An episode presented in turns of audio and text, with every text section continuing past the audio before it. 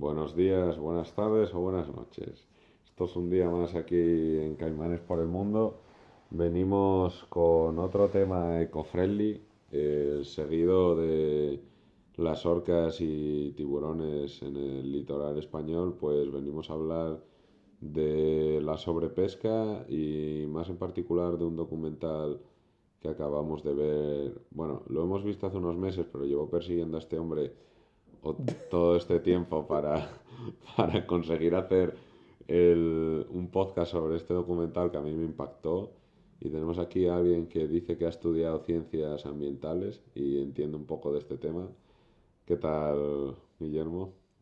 Pues muy bien, a ver qué, qué se cuece hoy aquí en, en- en la cabaña de los caimanes.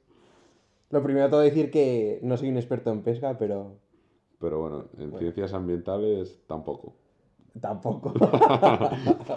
Me voy a desautorizar primero para luego si damos algún dato. Para luego soltar todo lo que te quieras por la boca y ya cada uno que... Pero bueno, un poco, cual. un poco más de criterio que yo, que es ah, el tipo de invitados que quiero tener aquí, tienes, así- aunque tampoco es tan difícil. Pero venimos a hablar de Seaspiracy, que viene a ser como algo parecido a Cowspiracy, algo que la mayoría de veganos debe de conocer, que es lo, lo que ha quitado a mucha gente comer carne. Seaspiracy ha intentado hacer lo mismo con el pescado y la verdad que el documental impacta, sobre todo, por lo menos que yo soy un hombre de datos, por los datos. Sí. Eh, no los hemos contrastado, imaginamos que... Porque esto es periodismo, es bueno. Imaginamos que están contrastados, pero decían en plan que, vamos, 300.000 tortugas las pillaban en, bueno, sí, también 300.000 ballenas y delfines al año morían en redes de estas de pesca sumersiva y que casi 300.000 tortugas eran dañadas a- al año, capturadas también por esas mismas redes de pesca. O sea, cosas de esas, o como que el, el, el- ¿cuál era? ¿El atún rojo? No, el otro, el, el que es más caro que este que vende en Japón, que desde los años 70 hasta ahora Ah, sí. quedaba solo un 3% de... Sí.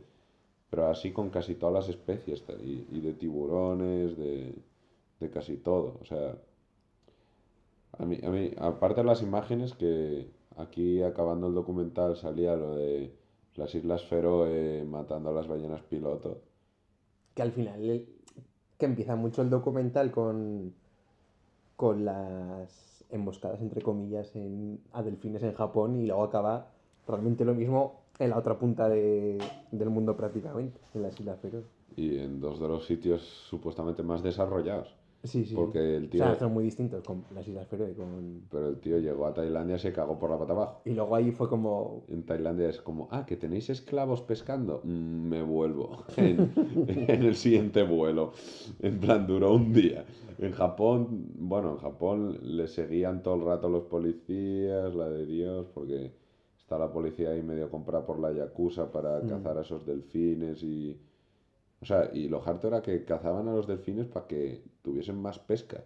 Sí, No por vender los delfines ni, ni nada de eso. sí, porque se ve como los matan y los desechan. Y los, matan y los vuelven a tirar al mar como si fuese basura. Sí, pero eso al, al final eso pasa en, en otro tipo de sistemas que es- se piensa que eliminando al depredador principal vas a conseguir otros niveles y eso pues lo explica ahí en el, do- en el documental que en algunas partes, que es lo que es llaman los efectos Cadena. cadena o cascada. O sea que antes de esto es el, el mítico documental de efecto cascada es el, el de los lobos de Yellowstone, que era un estudio que se veía que pues... Explícalo, explícalo.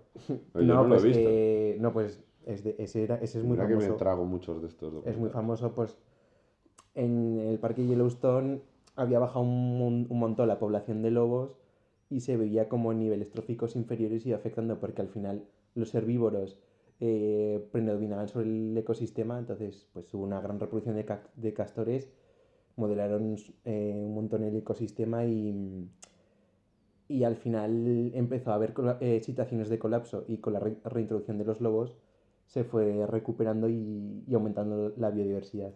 O sea, es lo que explicaban de que si hay cinco niveles Sí, en la escama que- piramidal, Si eliminas el, el nivel superior, el, el- nivel 2 eh, justo el- peta. el De- secundario, o sea, pues si imaginas son cuatro niveles, pues el, el cuarto se, se superpobla, ejerce mucha presión sobre el inferior y así todo. Porque al final no, se acaba, no acaba de haber un ciclo completo de la materia. Pero que esto es a, a una escala más, más macro, pero luego, por ejemplo, al principio del documental te habla de lo mismo, pero ya a escala microscópica, pues, que se eliminan los grandes peces, porque al final muchas veces son el objetivo, porque Es lo que da más carne. es lo que da más carne, pero al final también son claves para, para favorecer el movimiento de las corrientes y los nutrientes que hay en, en los océanos.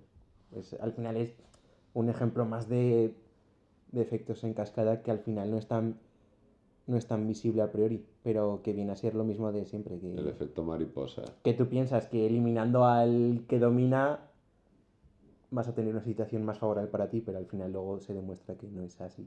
Pues es, el pensamiento Sí, pero que es muy simplista- lógico, ¿sabes? Me cargo a mi enemigo. Simplista. Sí, Porque en más- realidad todos estos ecosistemas llevan miles de años ya ahí y, y están casi en un perfecto equilibrio que en el momento que te cargues un poco de eso se puede ir todo a la mierda. Luego, yo lo que también pienso en el, en el tema de, de los océanos y el mar, sí que hay mucha investigación sobre ello, pero siempre ha sido como algo mucho más desconocido porque es algo que no se ve, ¿sabes?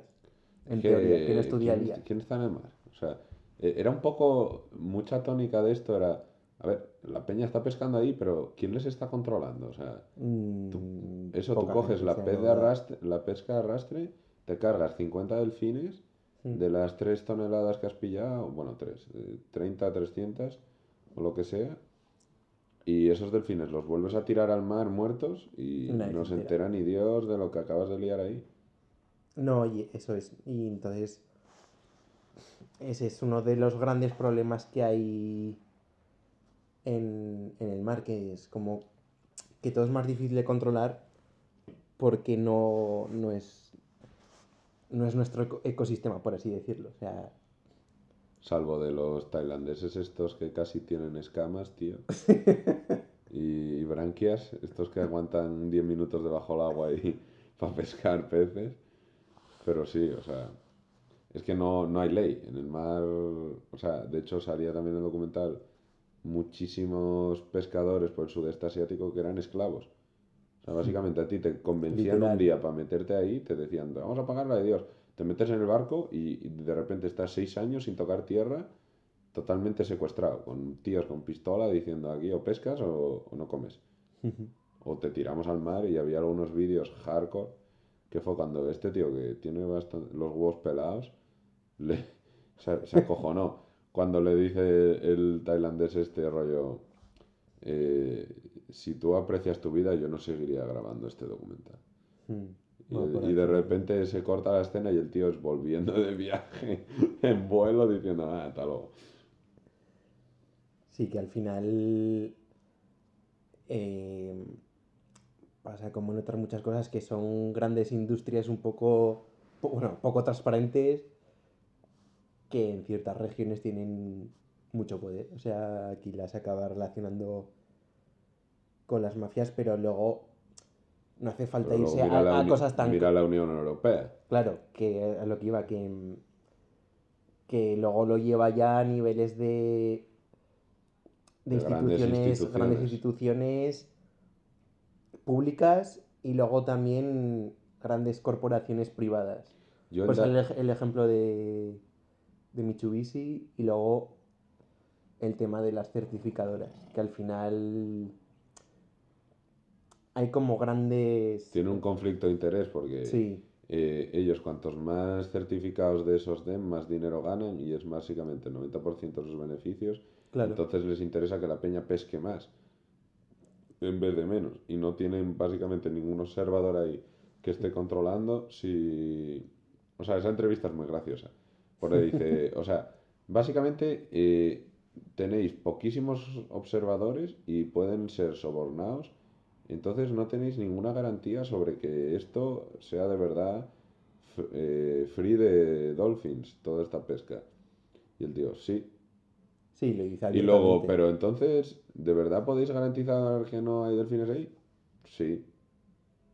Yo Sí, sí.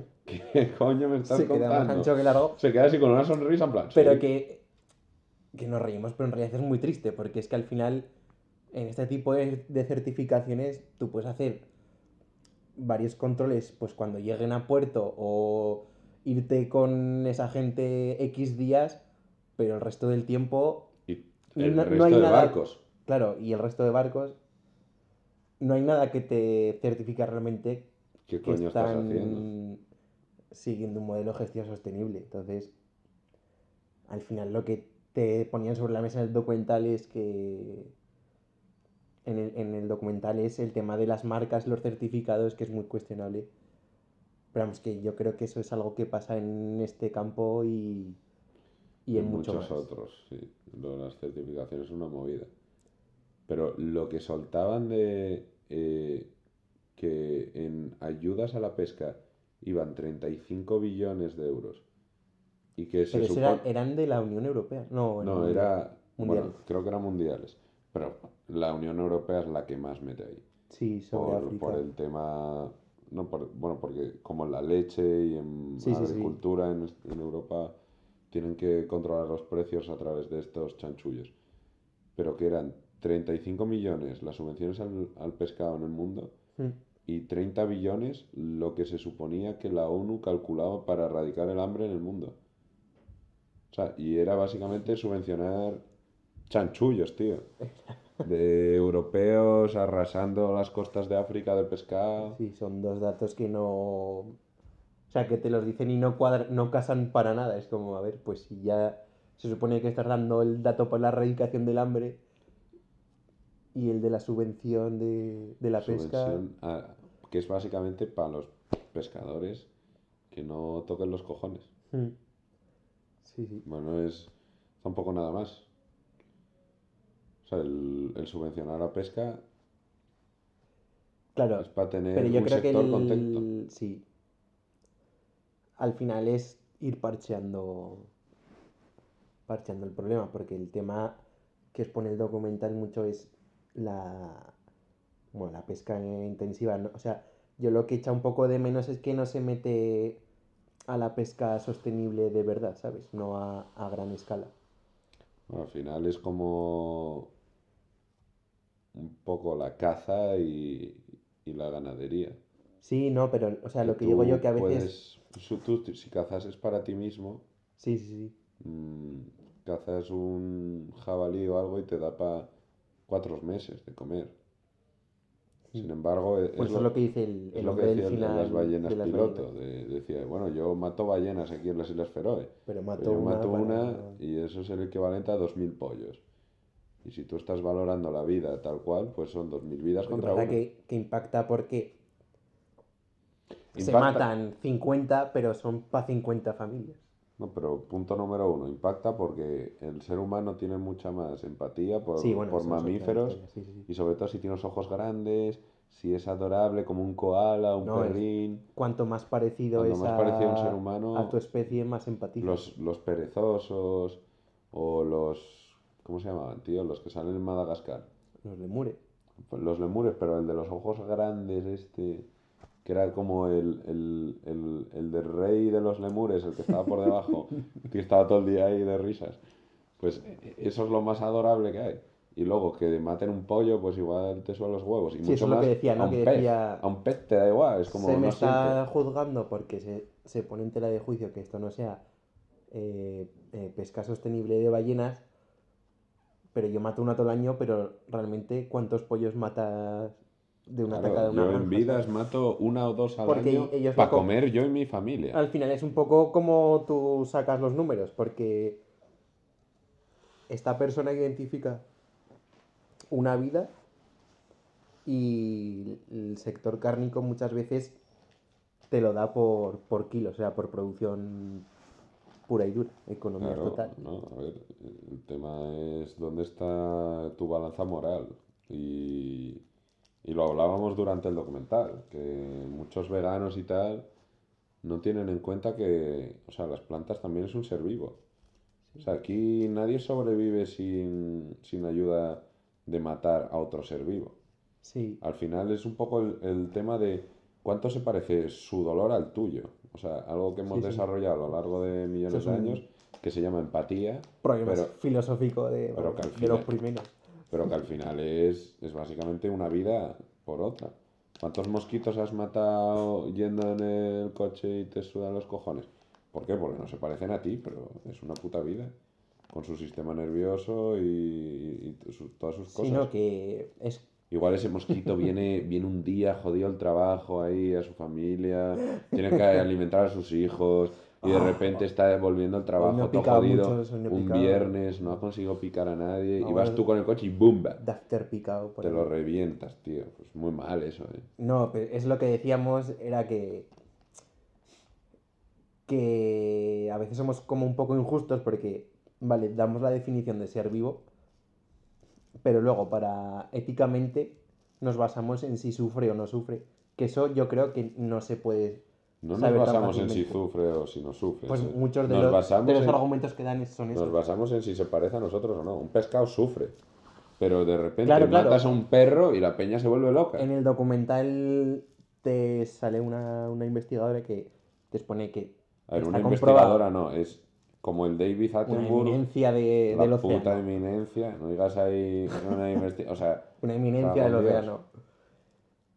Y Aquawoman.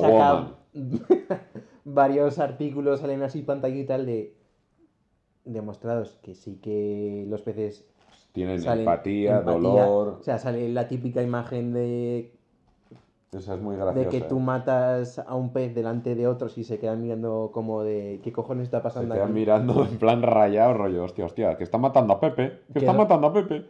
realmente la imagen es graciosa, pero te hace, te hace pensar. Y es lo que decíamos, que... Sí, bueno, pero este podcast pensar tampoco... no, no, no, así más con unas varias cervezas encima. Que eso, que... mm, Que al final seres vivos, pero luego... Hay un Nosotros... sesgo. hay claro, hay un sesgo muy grande y eso no... No debe ser. Yo creo que es más... Según yo, con la visión que tengo, es... Es más sensato por tu parte decir que yo asumo que esto es así, que yo me voy a comer a tal especie y ya está. A ver, yo el mejor sesgo que vería es el de nivel de conciencia Claro, que tenga cada eso. animal. Porque dolor al final sienten hasta las plantas, básicamente. Aunque no esté totalmente mostrado. Pero, Pero tampoco tendría que ser eso, porque tú, por ejemplo, pero, pero porque, es como para limpiarte a ti tu moral es- o tu dolor. exacto, pero al final es- no es- porque es lo que estábamos hablando de empatía, de cuanto más se parezca a mí, y como somos el animal con más conciencia que tiene, nos jode matar a otro animal en una escala, tenemos que poner una jerarquía Sí, sí, pero no tendría que- que ser al revés. O sea, tú estás diciendo, eh, me como a este bicho porque no se entera. Y eso lo haces un poco como para lavar tu conciencia, por así decirlo. Pero el pensamiento tendría que ser, me como a este bicho porque necesito comérmelo. Es como hacían los esclavistas cuando esclavizaban a, a los, a los a- africanos. Era bueno, es- o sea, no son ni humanos, es una raza inferior. Bueno, eso es otro tema, pero... No, pero la lógica es un poco. Esa lógica es parecida, pero no es es... un poco la misma. Joder, De al fin- sentirte superior a otra especie, No, no es... bueno, raza, o como quieras llamarlo, y justificar los hechos que tú haces a través de esa base moral. A ver, sí, pero no es lo mismo comerte a otro animal que esclavizarlo. Bueno, nosotros esclavizamos animales todos los días. Sí, sí, bueno. Bueno, sí. Y de hecho está mucho mejor visto que matarlos y comértelos. Ese fue uno de los grandes hitos de, De la la agricultura. Sí, sí, sí. En plan, hostia, un buey puede labrar el campo mucho mejor que yo. Pero bueno, que estábamos hablando de los peces y nos hemos ido a, Como siempre. a los terruños. Nos hemos ido por las ramas. Eh... Bueno, no sé si quieres, podemos dar datitos. Dalos, dalos. Palgo, Ronda de datos. palgo tobarte de lotas. ¿Eh? Bueno, sí, sí. En plan, la ronda informativa de pescados en el mar. Eh, 46% de, de los aparejos de los de pesca plásticos, de los son los componentes de la gran isla de plásticos. de la gran isla de plásticos. Que ya se mencionó en el podcast eh, de, de sí. reciclaje. El 46% de toda la isla de plásticos son aparejos de pesca. No, son redes de pesca y con aparejos de pesca llega la gran mayoría, que entrevistan a la tía y le dicen, bueno, vosotros estáis luchando contra los plásticos, pero ¿por qué nunca habláis nada de la pesca? ¡Eh! ¡Me espera! No, porque eso no es la mayoría, ¿Quién y es, pero es un 46%. Y aparte con los aparejos de pesca es más de un 50, y un más de un 50 ya es la mayoría, ¿no? Y ella, "Mm, bueno, eh, Los números. creo que no es así. Al final eso es... Bueno, lo que hemos dicho al principio, que como que el mar lo acepta todo, entre comillas. El bar es donde tiramos toda la mierda. Bueno, hace poco leí lo de la iniciativa esta que había de, de Ocean's Cleanup, el barco este que, que habían desarrollado un succionador de plásticos a escala para con las islas, que eh, después de estar ya... Es Bastantes meses, eso ¿no? es una mierda. Porque, o sea, tú No, puedes pero tener por- un succionador ahí, pero o puedes dejar de tirar la mierda Eso es lo siguiente que iba a decir, que hemos estado hablando durante el documental, que muchas de las medidas son parches, ¿sabes? Que, Sobre la pared. Exacto, van a como a la consecuencia y, y no a la raíz. Tío, creo yo. lo harto que decían sobre cuando hubo el, el oil spill ahí en el Eso. Golfo de México, que estuvieron como tres meses sin pescar nada porque estaba todo manchado de petróleo, que decían que había sido una catástrofe ecológica a la Virgen. De hecho, la inmensa mayoría de especies florecieron porque nadie pescaba en ese sitio. Pero es que eso. Eso es muy sencillo de ver. Bueno, yo aluciné la primera vez que fui. Bueno, en la universidad fuimos a, hacer snorkel a, a Girona. Bueno, eh, entonces puedes dejarlo de, de llamarlo universidad, que no, que puedes no. llamarlo FP, porque esto, esto de medioambientales. Y, Yo en la universidad y nunca es lo que dices tú, que ni, ni pollo. tú en cuanto le das a disminuir la presión en un ecosistema, Solo con el COVID, sí, tío. sí, tal cual. El, el mes y medio que estuvo el mundo parado, Eh, con el COVID y más ejemplos, por ejemplo, de las zonas de exclusión de, de Chernóbil o de Fukushima y tal, se ha visto como al final las han colonizado los animales y las plantas otra vez, pero vamos, de, o sea, que, De que es que no es la contaminación. es la presión el- humana, Es el ser humano. es la presión humana. Nos est- estamos muy obsesionados con O sea, la el contaminación cambio es un climático, con el factor más. CO2, con el tal, pero al final es No, la es, pesca, la caza furtiva, la tala de árboles. pero al final. Todo eso que dices es consecuencia de la, de la presión humana. Pero a ver, sí, si somos eh, el cáncer del planeta, Mm. no creo que haya ninguna duda de ello. Si pudiese, A mí me si gustaría pu- hacer el si ejer- pudiesen hablar todas las especies del mundo Mm. y pudiesen señalar a alguien, mm, creo que todas señalarían a, a la misma especie. Me gustaría hacer el, el ejercicio de...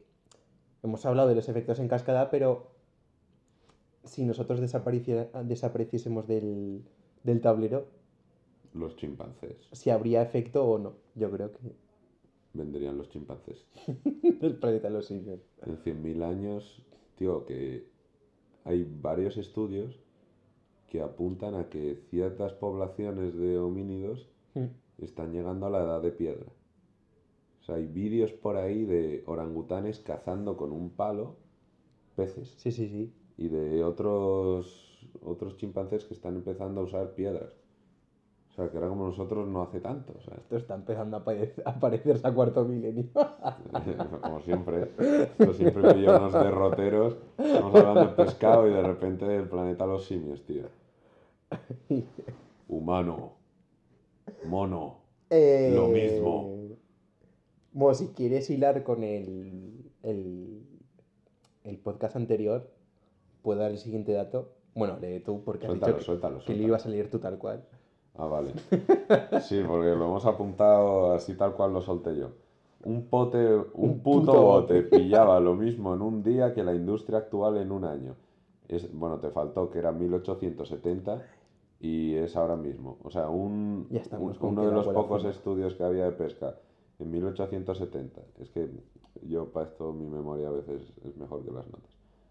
En 1870 en, en el mar Báltico Sí, do- un- dos toneladas, ¿no? puto bote pillaba entre 1,5 y 2 toneladas y eso es lo mismo que pilla la industria entera en un año. Y eso lo pillaba un barco en un día. O sea, eso es para que te hagas a la idea de la cantidad de pescado que había antes y con todo lo que hemos acabado ahora.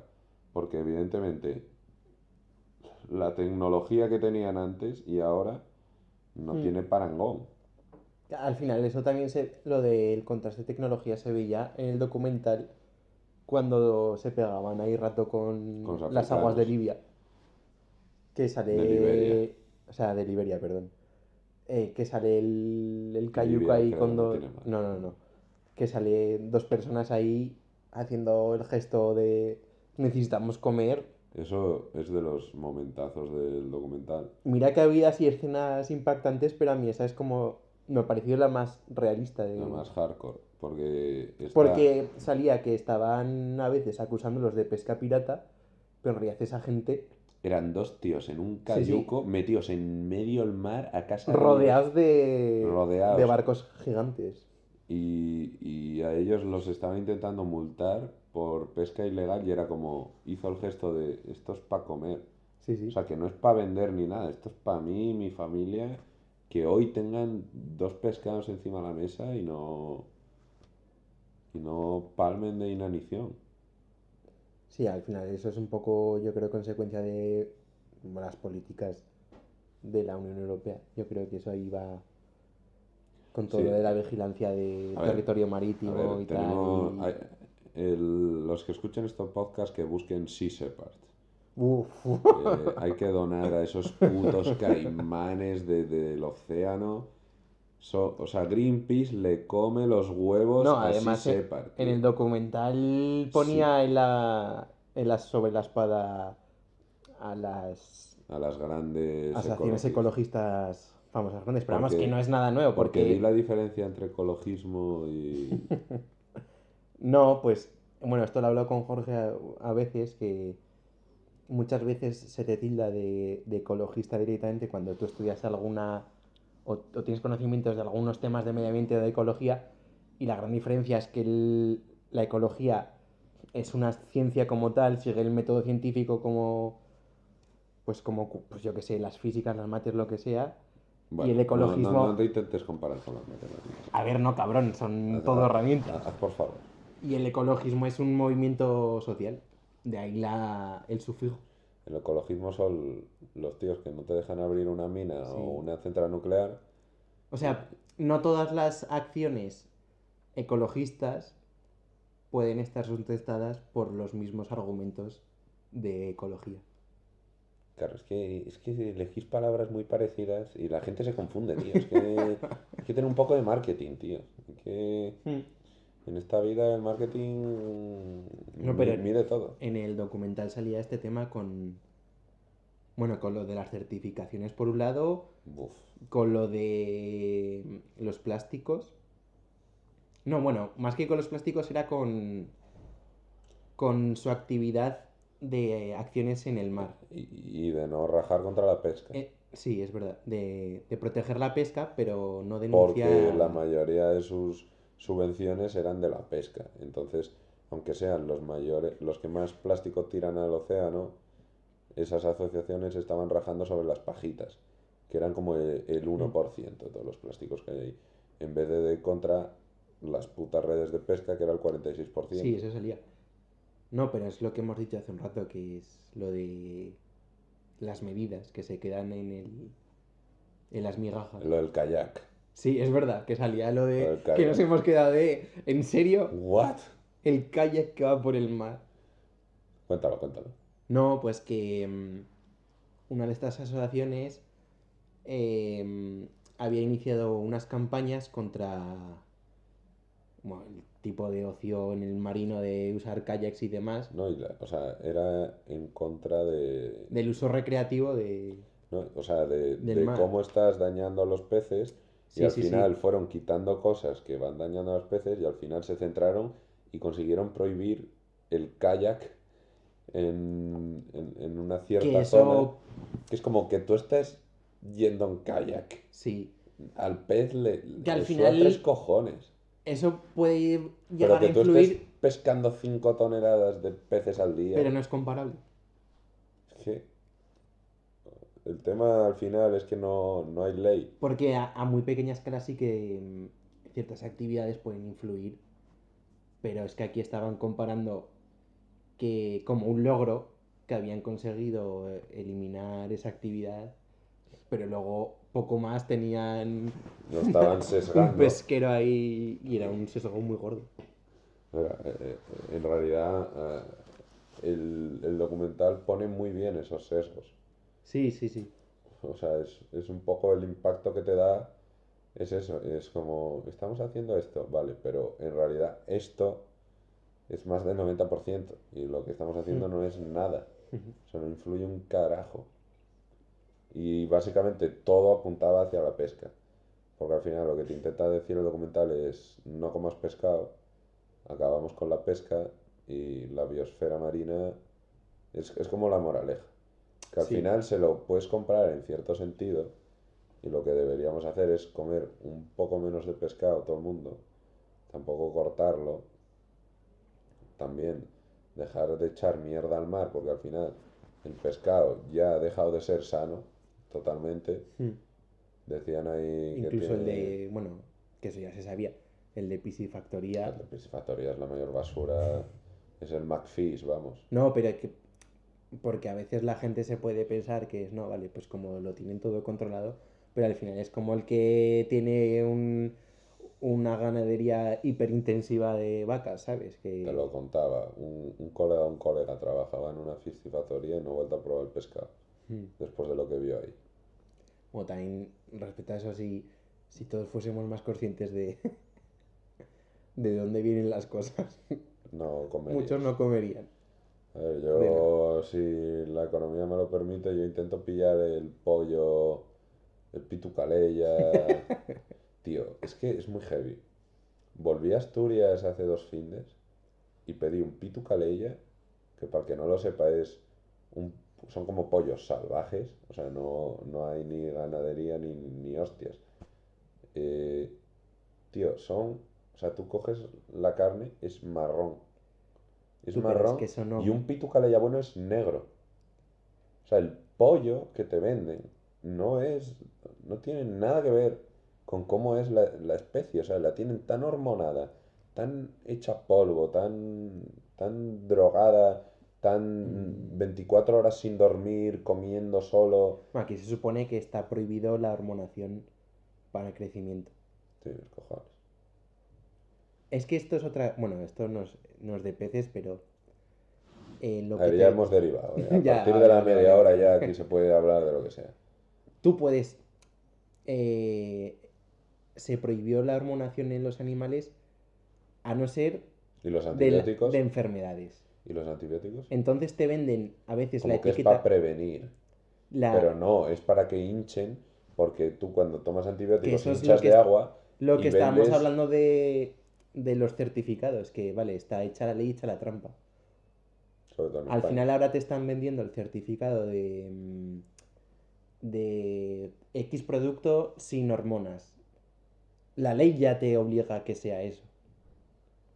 Ya, pero que lo que yo Lo te que pasa es que te lo ponen lo que si yo no te estoy dado- queriendo decir es que Sí. un pitucaleya. Que con el... pre- Sí, sí, sí. Un pitucaleya. Pero que No eso lo ves ver, en, en las si- personas. pero que ni siquiera con el pollo más eco-friendly que tiene el Carrefour, que vale el triple que el resto de pollos, no Sí, tiene sí. nada que ver.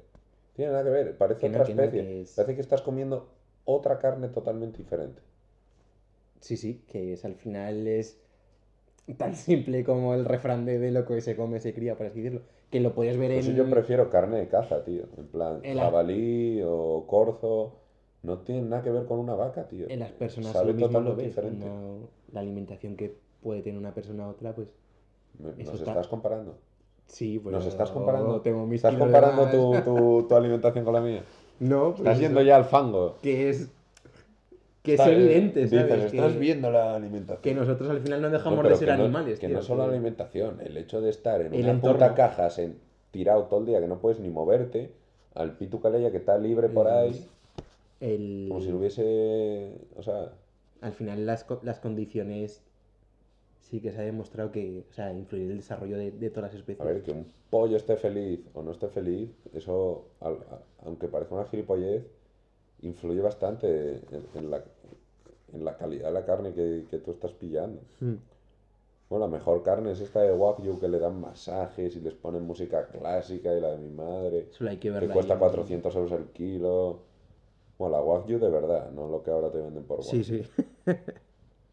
Que han cogido esa especie de vaca y ya te lo venden con Wagyu como si fuese lo mismo, Mm. pero evidentemente está buena, pero no tiene, no es lo mismo. Pero vamos, que al final lo que hay que potenciar es el pensamiento crítico con las cosas de... Ya, tío, yo me voy al supermercado y voy a pillar las pechugas de pollo estas laminadas y ves la etiqueta por detrás y pone 66% pechuga de pollo. Y tú, y tú, mm, vale, ¿y el resto qué cojones es? Y empiezas a ver eso, exacto. Mierda. O sea, cosas que no sabes ni lo que es. Y luego dices, vale, pues me pongo a mirar entre todas a ver cuál es la mejor. Y te pegas Y la, y la mejor. tres tiene- años. La para mejor tiene 70. Porque yo lo he hecho en el súper. He estado 5 minutos ahí mirando todas. Y de entre el 60 y pico al 70, que era la mejor. Pero todas tienen pushar ahí. Pues imagínate con, con la pesca que, que es un poco más complejo de controlar. A no ser que esté sí separ. la puta leyenda. El Chuck Norris Bueno, del mar. podía- bueno, cuenta si no sobre esta gente. Igual nuestros oyentes no, Sí separ. no controlan de, Sí de se parece. Es que es muy, muy, es muy harta, como dices tú. En esteroides. O sea, Bueno, yo creo son, que se pasa en el juego. son unos tíos que tienen un barco y van No, persiguiendo no, a da el detalle del barco. El barco Pintado. Tiene, tiene pintado como si fuese un tiburón. O sea, mola la de Dios el puto barco. Y va el barco por ahí con... No sé si eran de la militares de Liberia, pero tenían metralletas, tío. Iban a otros barcos, o sea, cuando no tal, chocaban con los otros Sí, sí, barcos. embestida pura y dura. Era el puto Jack Sparrow. Al de- final es mares. como... mm, No me sirve la ley de los gobiernos, me tomo la ley por mi mano y Es a tomar que por culo. yo en este podcast, si algo he intentado transmitir, es eso. Es no to- un poco de cada- tienes que tomarte la justicia por tu mano. Los gobiernos no están haciendo un carajo. Pues estos hartos sí lo están haciendo. Y están poniendo su vida en juego a, o sea, a unos niveles que dices tú, ¿en qué momento de tu vida dices, hostia, voy a proteger al puto atún rojo? Porque me siento muy identificado con el atún rojo y voy a dedicar mi vida, o sea, toda mi vida, porque es estar en ese barco todo el año, tío. Y, y luchando contra, contra Esta gente putos tiene un hartos. pensamiento más global que... Hombre, tío, están zumbados de la cabeza, o sea, Zumbadísimo. están colgadísimos. Todos los que salían No es ahí por estaban- juzgar, pero... O sea, todos los que están ahí, tú, tú, si un día te lo pillas en un bar y hablas con él, el pavo no te va a hablar más que de salmones, tío. Ese pavo no, no, este tío no conoce nada más, o sea, está, está perturbado. Pero también decían lo de en el documental lo de la coloración de, de los salmones. Sí, o sea, para un, salmón de piscifactoría es gris.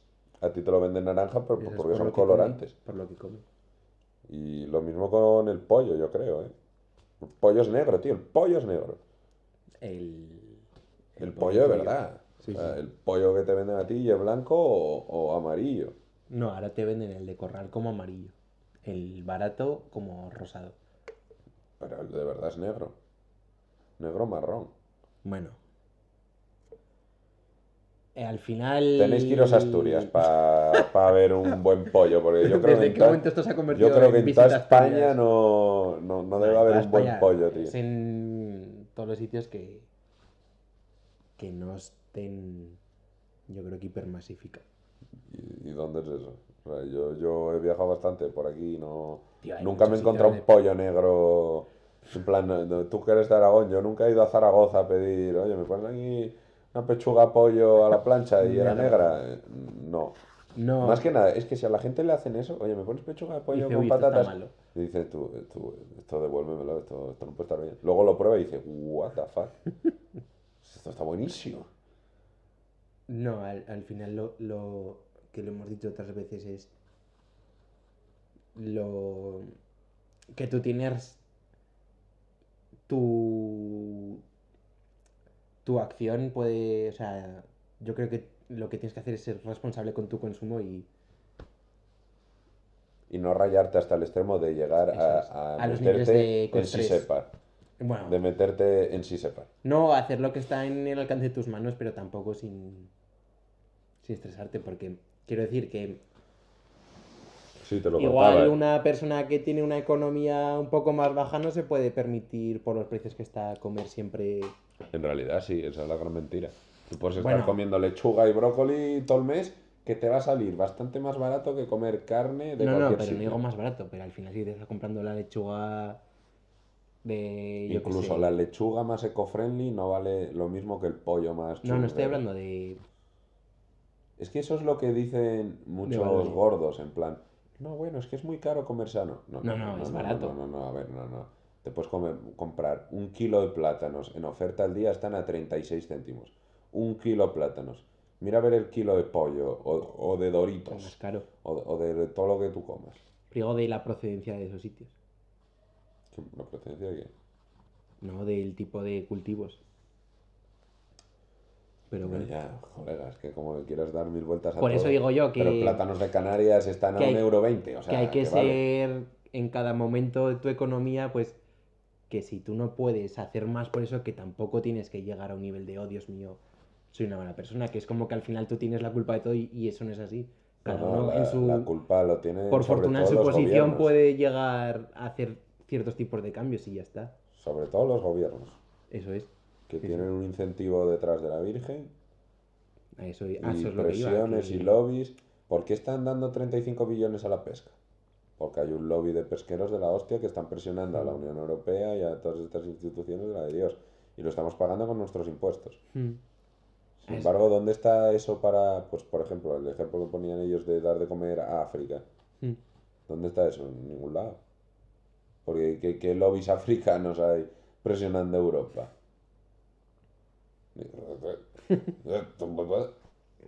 Que eso, que a, lo que iba es que, que al final muchas veces se echa la responsabilidad sobre el ciudadano de a pie, Porque es mucho más fácil. porque es lo, lo- lo rápido Lo fácil. que yo creo que, que cada uno de nosotros sí que tiene que, que hacer por, Pero yo eso pensaba por que... intentar cambiar las cosas, pero tampoco sentirse o creerse que eres el culpable de todo. Yo eso hace años pensé que nunca iba a pasar, tío. Y última, desde hace unos dos o tres años estoy viendo un cambio a la hostia. En plan Peña que se preocupa y va al supermercado con su Ah, sí, eso bolsa para no usar Y plásticos. eso también me he dado cuenta. Ya, pero que yo pensé que nunca iba a pasar, tío. O sea, yo siempre pensé que la gente de esto se la suda a unos niveles exagerados, tío. Que Porque luego como son- no les afecta directamente, va a afectar a sus niños dentro de 20 años o algo así. eh, le va, se la pela, tío. Que además luego son cosas como que parecían súper controvertidas, pero que a mí me da la sensación que se están asimilando bastante. Joder, si ahora Repsol va de energías renovables, o sea, me estás contando. Eso ha pegado un cambio de la de Dios, tío. Por eso Ves anuncios por Madrid de energía limpia y debajo Repsol y tú, muy bien. Mm. Que también eh, hemos estado hablando antes, mientras vimos el documental, de mm, del problema de, vale, ¿está de moda esto? ¿Es bueno o es malo? Porque hay gente que lo puede criticar por el postureo que puede haber detrás de ciertas cosas, pero hemos Sí, es puesto a como- debatir de Es como la gente que si, se va... esto, si fuera es, un, es un postureo, pero estaríamos mejor si no existiese este postureo o no. Al final es un poco los ojos con lo que tú lo mires y lo que te creas o no. Yo lo he visto con gente cercana que a mí se me, se me hacía la misma pregunta. Es gente que se va a África a, a trabajar, entre comillas, en un poblado Sí, ya salva al y, mundo. y paga unos 1.500 pavos por ir allí y hacer todo esto. Y es como, ¿y esos 1.500 euros no estarían mejor invertidos en pagar comida a esa gente directamente. En vez de estar tú ahí sacándote fotos con ellos y haciendo menos que el huevo, porque no sabes ni, ni construir, o sea, no sabes hacer Pues sí, nada. ese es un A no ser que seas un médico o, o yo que sé, un ingeniero de pozos o un ingeniero agrónomo, ahí no pintas una mierda. Y conozco gente, y bueno, yo creo que casi todo el mundo conocerá a alguien que haya tirado para allá sin tener ni puta idea, estar ahí con los niños, sacarse las fotines, tal, pagar encima un dineral, porque esas Mm. ONGs te cobran la de Dios. Y en realidad es lo que tú estás diciendo de ayuda. Ayuda, vale, pero en realidad esa ayuda estaría mejor invertida de otra manera. Sí, sí, pero eso que eh, al final es como lo uses tú, estas cosas. Bueno, tú y Yo. ciertas instituciones, o sea, que no existe una verdad absoluta. ¿Cómo que no? Mm, Yo creo que no. O sea, De nada. ya estamos entrando en otro podcast. Estamos entrando en filosofía barata. No existe verdad absoluta. No, porque yo parto de... Bueno, sí que para mí existen verdades absolutas, pero al final hay mucha subjetividad, como tú ves O sea, dos más dos cosas. pueden no ser cuatro. Claro, porque si tú ya hay una persona que, ¿Qué qué? que piensa que eso no es así, pues... te lo- No, pero dos más dos van a ser cuatro. Esa persona piense lo que quiera pensar. Bueno, son cuatro porque se ha llamado que eso sea cuatro. Ya vamos al lenguaje. Bueno, no, no, yo no hablo de lenguaje, yo te digo de matemáticas. Eh, Bueno, O empezar. te digo que, que la raíz cuadrada de 4 es 2. Pero, por ejemplo, o sea, el agua hierve a 100 grados. Pues bien, Depende de la presión sí, a la que estés. con sus condiciones. En... En, en condiciones normales, 25 grados, una atmósfera y todo el rollo. Pero que al final es, vale, esto es una verdad, pero ¿Cómo que? O sea, a- estás haciendo sobre la física y las matemáticas. que no idiota, pero que yo no estoy yendo a las 2 más 2 son. a la ciencia como tal. El agua que hierve a.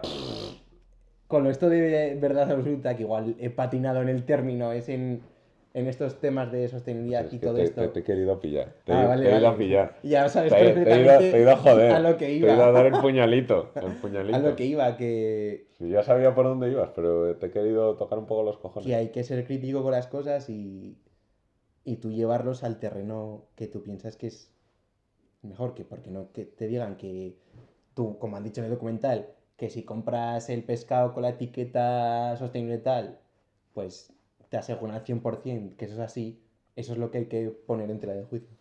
Sí, como, Que hay que- como el ejemplo que te ponía de Que no va a ser todo blanco vas y al supermercado, compras la Eso es. pechuga pollo y tal, pero dale la vuelta a la etiqueta o luego investiga o... Que una cosa es lo que se te muestra y otra cosa es lo que tú puedes... Que tampoco hay que profundizar No. mucho, que enseguida No, no, que tardas cinco minutos. a una persona como has hecho a mí, pero... Ta- ta- ta- tarda- tardas cinco minutos en, en destapar es- estas verdades que están a ras de piel. Luego hay otras, como un podcast que llevo ya dos meses trabajando y todavía no lo, no lo he conseguido hacer. Pero en realidad la mayoría de las cosas están a, a pie de superficie. Eso es. O sea, es... ¿por qué, por qué la sal de ajo tiene azúcar? ¿Por qué la sal de ajo? Sal de ajo que es sal y ajo. Y te pones a leer los ingredientes, hay azúcar ahí. Y es que cualquier cosa que te pongas a mirar en el súper tiene azúcar. Todo. Es eh, salsa de tomate, ¡pum! Azúcar. Eh, lo que quieras, carbona, ¡boom! Azúcar. Chorizo, azúcar, eh, todo. Mm. Y luego, ¿por qué la peña está gorda? Ah, no sé, no sé. porque igual compra todo en... Porque como a la lechuga no le pueden meter azúcar, y la lechuga no la come ni Dios, Oh, yo me encanta, pero... Eso, no, eso, de- no está eso no se, Que sí, joder. no se nota mucho. Aquí, no- aquí he venido a hablar de mi libro. ¿no? Aquí ha venido a hablar de mi dieta, la dieta de la cachofa, niño. y poco más. A ver, review del documental general para cerrar esto. Review una mierda, no lo veáis. un- ¿Te imaginas? Llevamos 40 minutos hablando del documental y, y al final, Nah, que no lo veáis, es una mierda, virgen. Está en creo- Netflix, está bien porque te va a abrir un poco los ojos. A ver, tampoco es para comprarlo al 100%, porque tiene algunos agujeros, pero como todos los documentales. Sobre todo todos los documentales que intentan cambiar la percepción de la gente son un poco sesgados. Pero, o sea, está bien, está bien. O sea, es recomendable. Sí. A ver, yo lo único así que mm, me lo esperaba de otra manera es que, es que en este te lo hacen como muy en primera persona de la experiencia del tío este que lo está Sí, grabando y eso es lo que te decía yo, que a mí me tocan los- un poco los yo me lo esperaba más Cowspiracy es Tal- cero es. primera persona, pero aquí, Datos, pero aquí, imágenes y aquí el tío se las tira un poco de yo hago esto y de repente... A ver, él también lo hace como su camino, de un tío que no tiene mucha idea y tal, y de repente empieza a aprender, Sí, empieza a bueno, Es flipar. un poco flipado porque dices. No, no, es muy y pero... dice, "Oh, eh, no pensaba que mataban a los delfines y luego también hacían no sé qué cosas. Y es como, a ver, Pensaba que, que, lo- que en te Japón... no- acabas de meter en el. Pensaba que en Japón no se comían atunes y es como, igual es el primer país de Eso, consumidor es de como, atunes, eh, que lo has podido mirar en Wikipedia en dos segundos. Me estás vendiendo que este viaje te ha cambiado la vida. Y de repente en Tailandia echas patas. Espabila, cabrón. que eso ya lo sabías antes de ir. Nah, Entonces, a mí me hubiera molado más que hu- hubiera sido como el, el otro. Se tira un poco el rollo, se tira un poco el rollo. Pero bueno, está. Para echar un rato, está bien. Pero bueno, para dejar un corolario, el único animal que no hay que cazar es el caimán. por- porque es muy agresivo y, y te la puede liar. No como las orcas. No como las orcas, que son unas parguelas.